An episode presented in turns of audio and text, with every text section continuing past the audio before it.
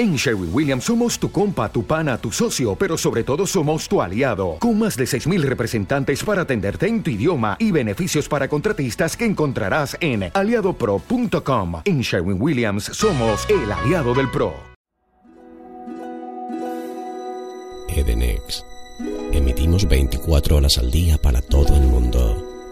Edenex, la radio del misterio en Internet.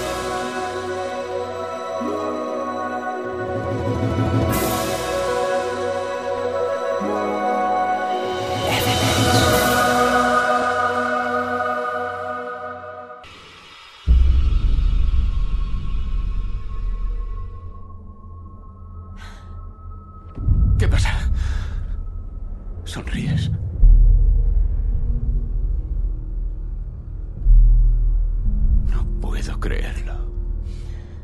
Quieren que vayamos a buscarlos. Estas imágenes pertenecen a excavaciones de distintos continentes. Civilizaciones antiguas que no tuvieron contacto entre ellas. Y aún así, aparece el mismo pictograma en todas. Mesopotámica, azteca, pinturas rupestres en Francia. Es un mapa celeste. No, no es un mapa. Es una invitación.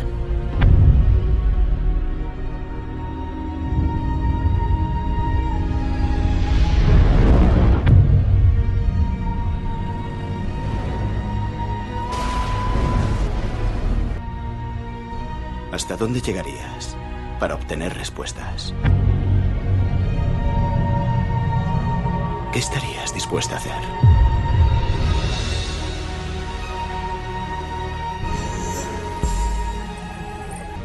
Viendo esto? ¿Qué coño? Tenían razón.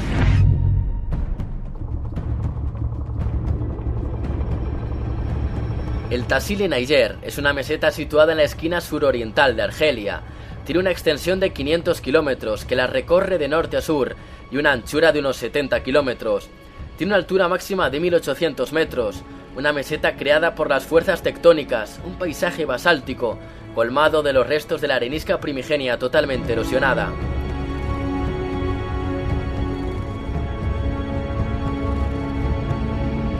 Fue en 1933 cuando el teniente francés Brenans se topó casualmente con cientos de pinturas rupestres, desconcertantes por su calidad y sobre todo por las escenas reflejadas.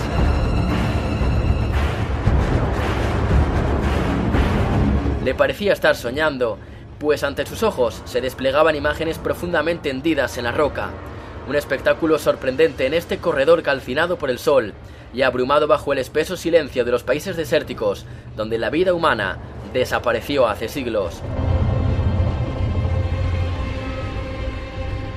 El arqueólogo francés Henri Lot fue el primero en aventurarse durante varios meses en la meseta en busca de las miles de representaciones que cubrían los áridos abrigos. En 1954 fueron catalogadas y copiadas la mayoría de ellas en un arduo trabajo que duró 18 meses. Lamentablemente, los calcos se encuentran hoy tristemente amontonados en los almacenes del Museo del Hombre de París. Misterio directo. Y alcanzamos al fin la pintura más célebre de este infierno de piedra y arena. La imagen de tres metros que Lot bautizó como el gran dios marciano. Y debemos acudir de nuevo a las copias del Museo del Hombre para mostrarla tal y como la pintaron en la Edad de Piedra.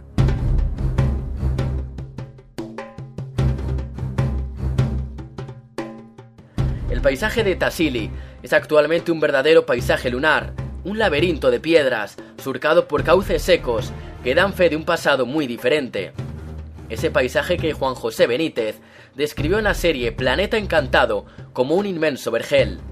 Y es que las escenas que allí se nos muestran representan no solo a figuras humanas, animales y costumbrismo prehistórico, sino también a extraños seres, tocados con lo que parecen escafandras, incluso alguno de ellos dentro de alegóricos artefactos voladores.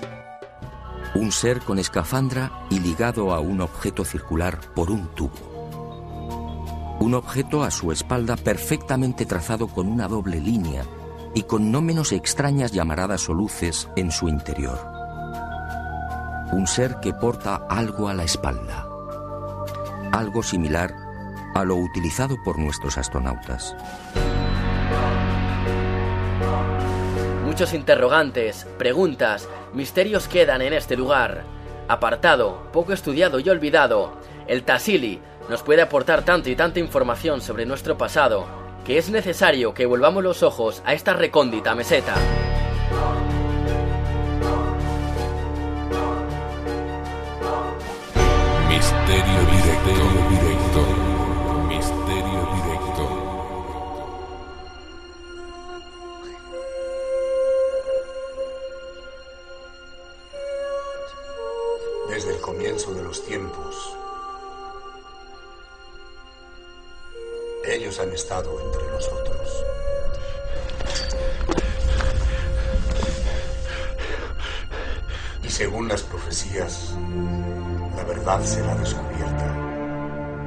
Hoy nos visita en Misterio Directo Diego Cortijo. Es miembro investigador de la Sociedad Geográfica Española. Nació en Valladolid hace 27 años, reside en Madrid, es guía turístico y reportero. Dirige la expedición Pantiacoya. Ha realizado viajes de investigación por gran parte del mundo. Entre ellas destacan Atasili, donde realizó recientemente trabajos cooperativos junto a arqueólogos argelinos y franceses y dos exploraciones cuyo objetivo ha sido indagar en nuevos descubrimientos arqueológicos en la selva amazónica brasileña, en el estado de Acre, y contactar con nativos de la selva peruana Madre de Dios, frontera con Brasil.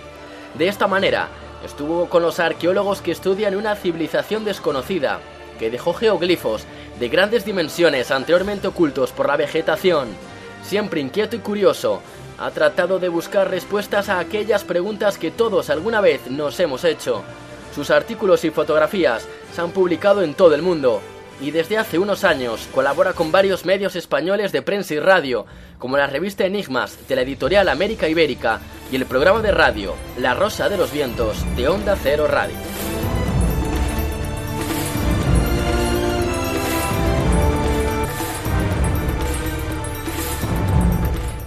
Diego, eh, muy buenas noches y bienvenido a Radio de Next.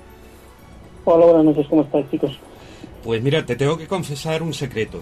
Desde que Sí. leí algunos de tus trabajos y sobre todo desde que te escuché en algún programa de radio, eh, estaba deseando, bueno, pues contar contigo, no solo por este programa, sino también por conocerte.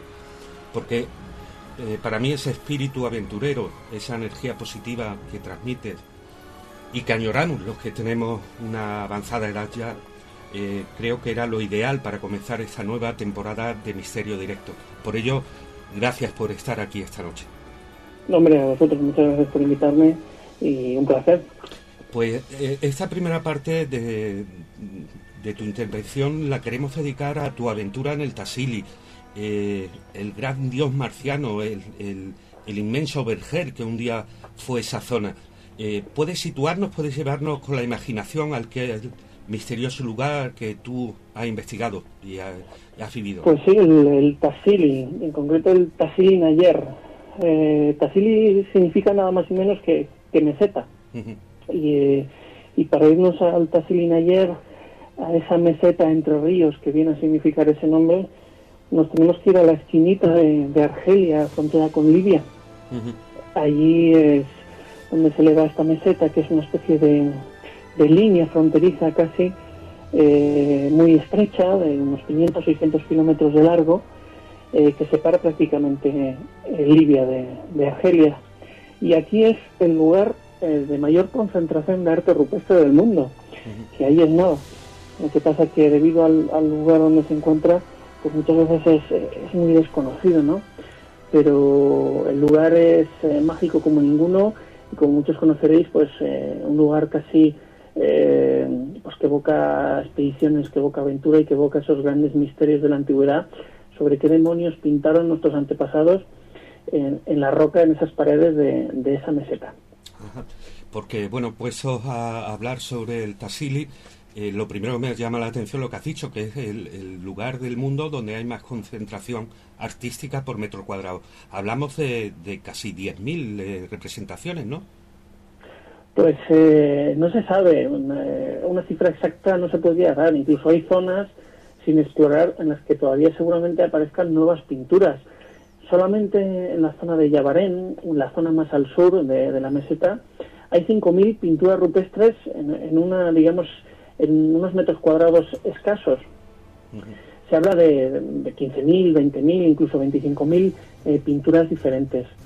Eh, para que nos hagamos una idea, esto es eh, una meseta totalmente basáltica que cuando uno la asciende, pues eh, arriba se encuentra con especies de oquedades de arenisca, donde en cada, en cada esquina hay un dibujo eh, grabado, una representación. uno se, se, pierde cuatro metros a una esquina pensando que no va a encontrar nada y se encuentra una pared, una representación de tres o cuatro metros de grande.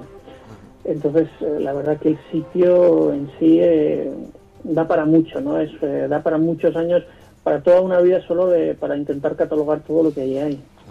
Eh, en qué estado se encuentran las representaciones que, que, existen allí actualmente? De pues conservación. Eh, sí. las pinturas normalmente todas están dibujadas sobre paredes arcillosas, paredes de arenisca blanda.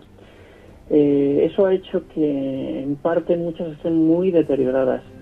Eh, desde que estas pinturas se han descubierto hace muy poquito, esto fue en los años 30, fue cuando los primeros eh, exploradores franceses dieron con ellas y, a partir ya de los años 60, 70 y 80 fue cuando empezaron a conocerse más y muy recientemente es cuando se ha abierto incluso al turismo, ¿no? Y es cuando eh, ha empezado a deteriorarse el estado de estas pinturas. Uno de los sí, perdona, uno de los eh, grandes fiascos de todo esto fue cuando Henry Lott, eh, uno de los el arqueólogo más famoso que dio a conocer todo este mundo del Tassili de estas pinturas, pues se dedicó a calcar esos dibujos y a la hora de calcar esos dibujos, incluso echándoles agua, eso ha sido una moda que ha habido durante muchos años echaba agua sobre las paredes para resaltar el dibujo, eso ha hecho que se deterioren mucho y por desgracia hay algunas que son eh, inapreciables. Pero si bien hay otros que se ven perfectamente, es, es increíble. Pero sí sé que vuestras investigaciones, entre otras cosas, lo que han hecho, bueno, vuestras investigaciones, la española, la argelina, la francesa, todas en conjunto, si no me equivoco, lo que han hecho es eh, un poco eh, descubrir esas, esas pinturas, ¿no? Traerlas casi a su estado original. Bueno, eh, de eso se encarga sobre todo pues eh, la arqueóloga eh, Malika Hachid y el Centro de Restauración de Museos de Francia, que son los que iniciaron un proyecto sobre el Tassili, pues para de alguna forma recuperar el, legado histórico del Tassili en ayer.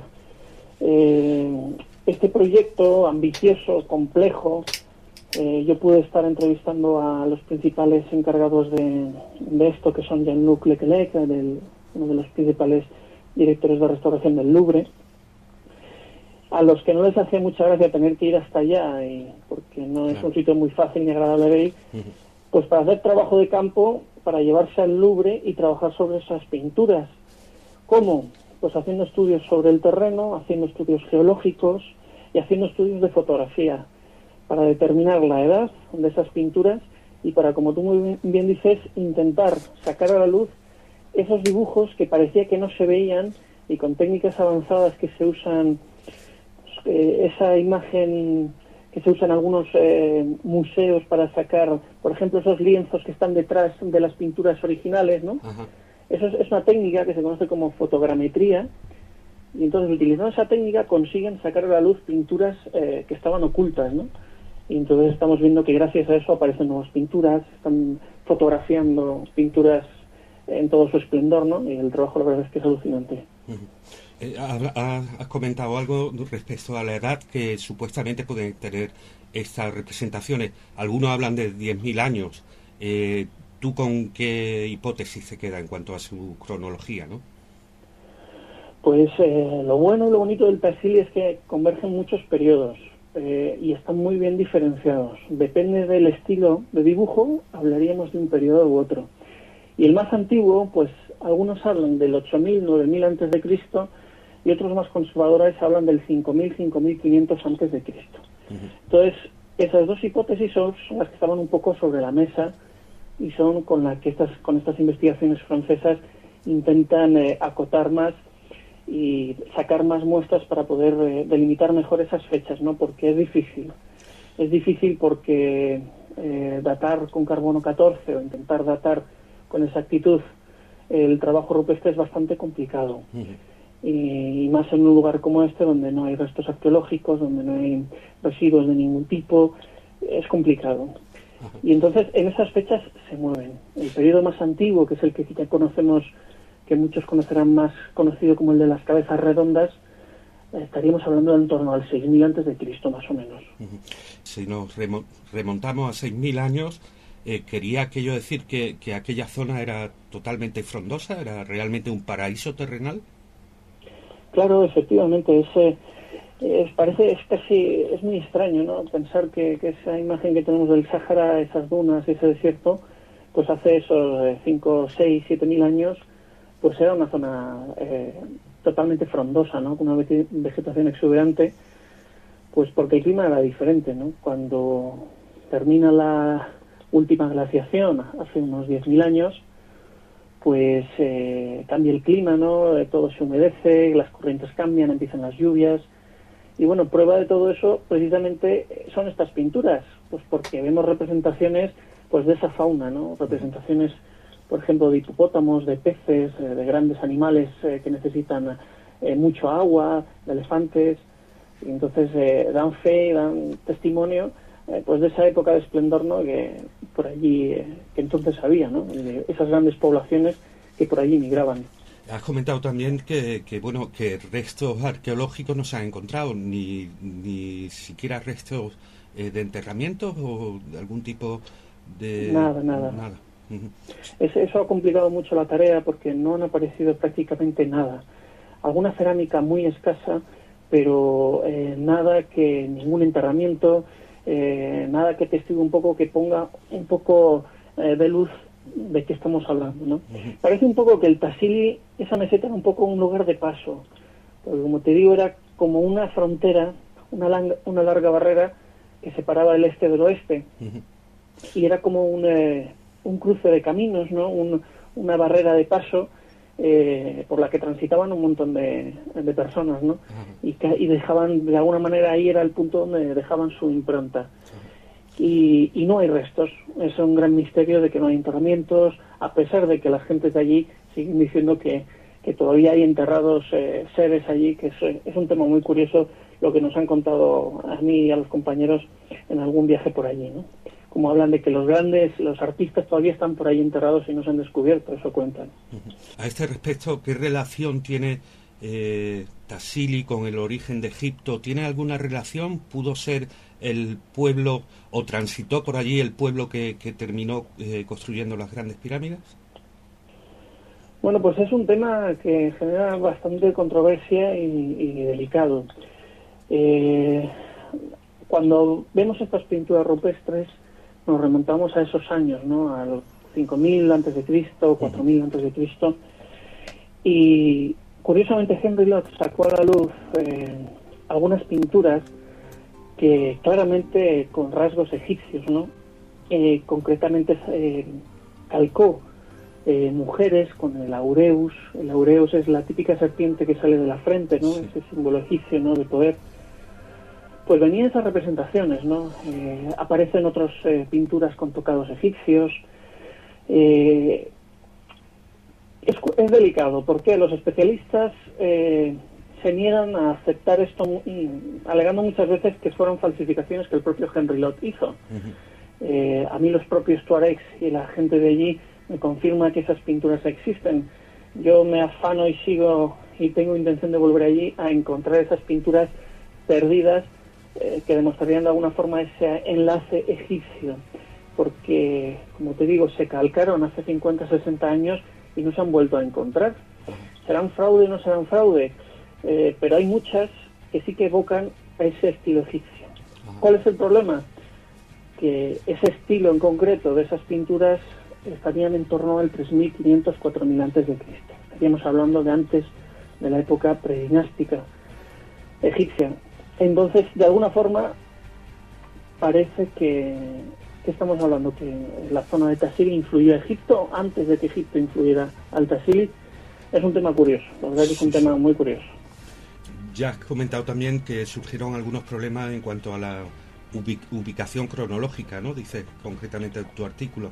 ¿De qué manera se ha resuelto eso por, la, por, por los científicos? ¿O sigue sin resolverse? Pues eh, hay varias, varias vías. Em, mira, para, para catalogar, vamos, para ubicar cronológicamente habitualmente se utiliza el recurrido método de carbono 14. El problema es que en estas pinturas, para, eh, para utilizar el carbono 14 es necesario tener esas muestras de carbono en, las pinturas. Y, y, son muestras que en este caso muy escasas, muy pequeñas, que no dan, eh, no pueden de alguna forma dar unos datos muy fiables ni trabajar con unas eh, muestras fiables para eso. ¿Qué están haciendo? Pues utilizan eh, métodos indirectos, pues como son los estratos geológicos, intentando ver en qué estrato están pintados y calculando de alguna forma los estratos y las franjas y las líneas geológicas que han ido dejando todos los climas para calcular más o menos la época. ¿Por qué? Porque en estas paredes donde no ha habido, están prácticamente intactas, pues quedan esas franjas blancas y negras, pues que hablan de periodos húmedos, húmedos periodos más áridos, y que de alguna forma nos situarían cronológicamente. Pero como todo es una datación indirecta, ¿no? entonces eh, es más complicada. Pero parecen centrarse más en esas fechas que siempre habíamos hablado y acercarlas un poco, al 5000 antes de Cristo, al 3000, al 2000 antes de Cristo. Muchos enigmas eh, has comentado que, tienen eh, esta, esta, estos asentamientos. ¿Dónde estriba, eh, digamos, eh, los enigmas más infranqueables que tú te has encontrado? Hablamos del dios el gran dios marciano, de otras representaciones con cabezas esféricas que también has comentado. Eh, ¿Tú con qué te quedas? De, todas las pinturas, ¿con qué pinturas me quedo? Sí, sí. Como enigmáticas. Pues, sí, pues la verdad es que hay varias.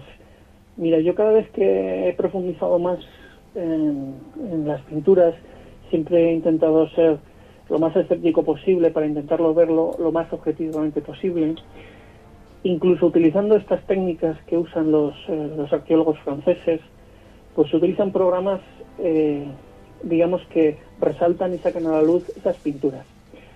Cuando uno ve una pintura eh, muy tenue, uno tiende a, a, acomodarla más a la idea que tiene, ¿no? Entonces, utilizando estos programas es capaz de verla con más nitidez. Y por desgracia, muchas pinturas más eh, sugerentes con estos programas pues se han caído un poco. Pero aún así hay pinturas impresionantes como el conocido Tíos con Orantes, que es eh, sobrecogedora, no hay palabras. Yo intento, no sé cómo transmitiros, imagínese la audiencia, pues eh, un mural de 10 metros de largo por 3 o 4 metros de alto, completamente grabado, donde hay un ser eh, de 3 4 metros de alto y uno prácticamente se arrodilla ante esa escena, que, además está en, una especie de circo, eh, de circo de piedra, eh, donde un montón de seres se arrodillan y adoran a ese ser. es una escena fantástica. invito a cualquiera que, se meta en internet y busque esa imagen y se la imagine en estas proporciones pues la verdad es que uno eh, solo puede arrodillarse y sentir total humildad ante aquella obra pictórica. Y cosas así, muchas, sobre todo este periodo antiguo donde todas las pinturas son enormes, de grandes proporciones. Pero una muy curiosa, que muchas veces se pasa por alto, son las llamadas medusas. Mira, las medusas, o así las llaman eh, allí, eh, tienen aparentemente ese aspecto, ¿no? Como de medusas. Eh, pero son eh, pinturas de unos 2-3 metros de, grande, de, alto, donde aparece una especie de esfera de donde salen eh, unos hilos hacia abajo, ¿no? Bastante también sugerente y que a mí es una de las que no le consigo sacar ninguna explicación. Porque hay otras que puede haber ser más opinables, menos, pero hay algunas que uno no puede decir nada porque realmente eh, no puedes dar respuesta a todo. Eh, la pregunta es inevitable. Eh, personalmente, Diego, ¿tú crees que puede tener alguna relación con la visita de, seres de otros planetas o de nuestro planeta, pero más avanzado en una cultura, una civilización antigua que tenía unos medios que hoy se nos escapan al conocimiento? Bueno, pues sinceramente yo intento ser muy prudente. No lo veo tan claro. No lo veo tan claro. Sí veo muchas representaciones que tienden a, eso. Me explico. Eh, sí veo representaciones de adoración a dioses. Sí me planteo que puede haber habido sucesos que han marcado profundamente a estas gentes y que han dejado representadas. Eh, me parece más que posible, por no decir seguro, que algún tipo de, incidente, avistamiento, eh, contacto, eh, muy posiblemente haya ido, haya habido. Eh, no creo pensar tampoco que estemos hablando de ni de que esas pinturas las hayan hecho gentes de, otros planetas. Eh, para mí claramente son las gentes de allí que han eh, representado lo, que han visto. Y como te digo, sí que creo que en algunos casos estamos viendo representados momentos, pues como te digo, momentos para ellos cruciales como pueden ser, esas adoraciones a esos dioses que yo no comparto que sean alucinaciones, porque no, eh, no se sostiene mucho la hipótesis eh, de esas eh, alucinaciones o viajes, porque tampoco se ve rituales o temas chamánicos o temas alucinógenos, no, no, se ve por ninguna de las pinturas, pero sí creo que ha habido algún tipo de contacto o, algún tipo de, de encuentro que haya marcado profundamente a estas gentes. Eh, si te parece, Diego, y para terminar esa parte de la entrevista, eh, te haría una última pregunta para aquellas personas que tienen curiosidad y deseo eh, por, conocer aquel sitio. ¿En la actualidad se pueden realizar expediciones organizadas a aquella zona? Sí, sí, bueno, hay algunas personas que sí que organizan el viaje para allá. Yo colaboro con, con Viajes al NUR, es una agencia que, que prepara y organiza expediciones allí. Yo tengo los contactos, son los eh, tuaregs eh, de la zona que conocen, son los únicos que te pueden llevar allí. Eh, y sí se organizan. Es algo que, que, yo invito a cualquiera que parece como todo, como cualquier viaje, Alberto. Esto es cuestión de, echarle ganas, muchas veces tener también el dinero para poder ir allí, el tiempo y, y no echarse para atrás. No es un viaje cómodo, es un viaje bastante difícil, eh, cansado, pero... Pero es una aventura, ¿no? Pues una aventura personal, una aventura real, y si a alguien realmente le gusta el tema del arte rupestre, pues eh, no hay mejor sitio, de verdad.